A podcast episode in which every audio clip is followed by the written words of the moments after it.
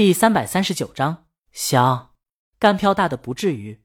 江阳觉得文老师大概在帮江南老师挑电影演员。至于话剧，挑大梁的角色应该是请老戏骨，然后话剧团的演员跟着进修一下。不过江阳还没整理出原版剧本呢。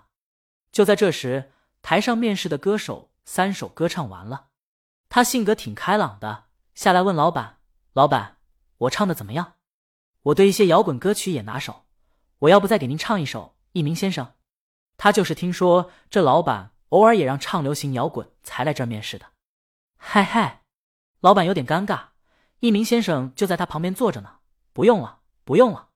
他问江阳兄弟：“你觉得怎么样？”我。江阳觉得，反正比我唱的好。老板无语，谁问你了？他想问，跟你老婆比唱的怎么样？能得几分神韵？在这方面你是行家，你给点评一下唱的好不好？驻唱歌手看向江阳，我去。老板，你别一惊一乍的，我心脏不好。江阳，歌手刚才面试没仔细看，现在认出来了。他伸出手，我是大魔王的歌迷，妥妥的大刀。他及时收住话。老板不懂，大刀向敌人头上砍去。江阳知道这个，打算用五十米大刀砍我头的大刀党，夺妻之恨吗？歌手笑嘻嘻，我明儿就转狗粮党，做一个坚定的狗粮党。他觉得看脸的话，偶像应该挺幸福的，就是偶像有点不够给力啊。这厮还在外面溜达，她男朋友但凡有这么一张脸，她天天让她男朋友不下炕，还得保温杯小枸杞续上。像胶制品公司都得给他 V V I P 会员。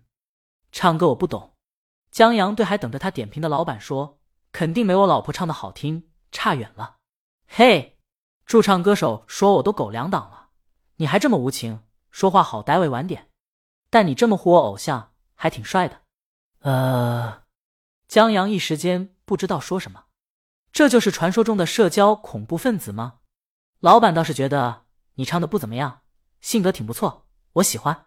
这样，你晚上来上班，下午五点半到晚上十点半，共三趴，一趴二十五分钟，一天三百，怎么样？歌手老板，你好歹委婉一点，对你的决定有点自信。一天两百，驻唱算了，还是爽快吧。老板，我实话实说，差距真挺大的。想进一步的话，你还得多。手机响了，石头的手机。他放下在喝酒的酒杯，漫不经心的接通电话，然后派出所。他紧张起来。哦，对，是是，我是他朋友。他怎么了？打架？情感纠纷？他都结婚。石头后面语气渐弱。他站起来。好，好，我现在过去。三哥问：怎么了？石头影像打架了。他站起身。你们坐，我去一下。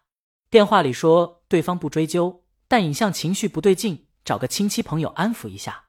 影像就给了石头的电话。这事儿不咋光彩，石头一个人去就行了。三哥在他出门时提醒他，有事儿打招呼啊。石头比了欧了的手势。影像就给我们剧场装音响的吧。江阳记的影像喜欢吃橘子，把整个橘子皮完美的剥下来。当时开车还烧过他一程。是他。三哥点头。江阳记起了他昨天刚写下的桥段，那个去大理的姑娘喜欢橘子皮泡水，但不喜欢吃橘子，所以把橘子肉都丢了。江阳有一个镜头记得很清楚，垃圾桶里丢的全是剥皮橘子，而男主恰好可以用剥皮的橘子泡酒，虽然喝起来味道一般。江阳他喜欢橘子皮泡水，三哥他老婆喜欢，估计觉得橘子皮败火。记起来了，这部电影叫《心花怒放》。挺有意思的，导演用娴熟的拍摄技巧和隐藏较深的倒叙手法，在给观众错误预期的同时，让这本电影充满惊喜，涌现了许多经典片段和搞笑情节，是国产公路片中非常成熟的一部商业影片。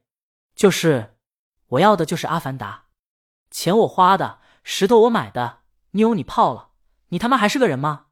这些不好搞啊，这搞外星人的老是不好弄。这世界又没《阿凡达》，现在让江阳搞一部出来，江阳就是写得出《阿凡达》剧本，也拍不出来，只能想一想有没有这个世界的外星人替代了。一首《敢问路在何》倒很好替换。他这几天一直看《西游记》呢，这部《西游记》也家喻户晓，片尾曲也挺对这味儿。还有《喜羊羊与灰太狼》，他前几天看的动画片主题曲也挺对这味儿。反正先把想到的写出来，以后再说。江阳抬头，老板有纸和笔吗？老板招手服务员。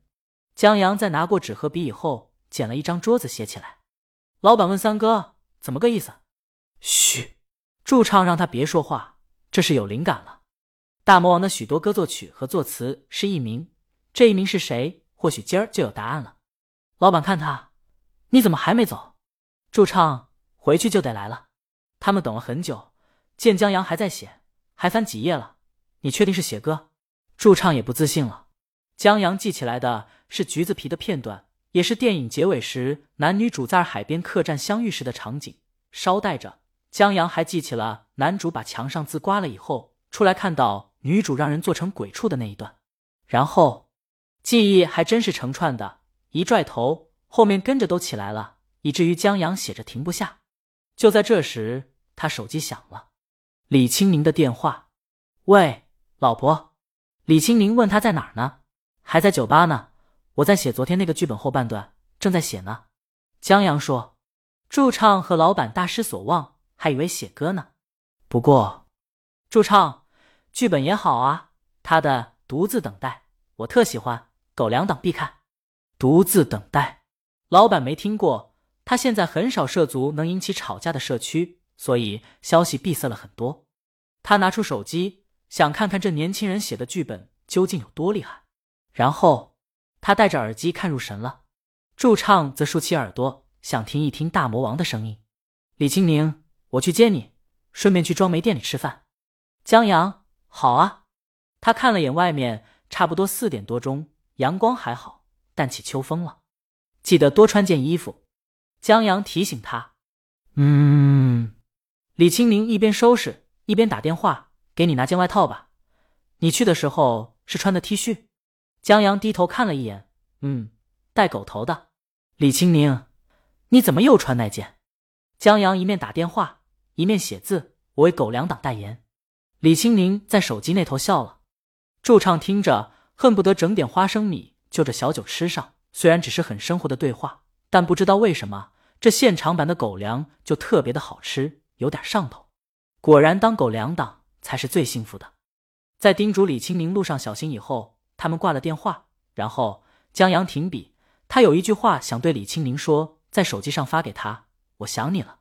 当他们说起你哥的时候，我就特别想你。”本章完。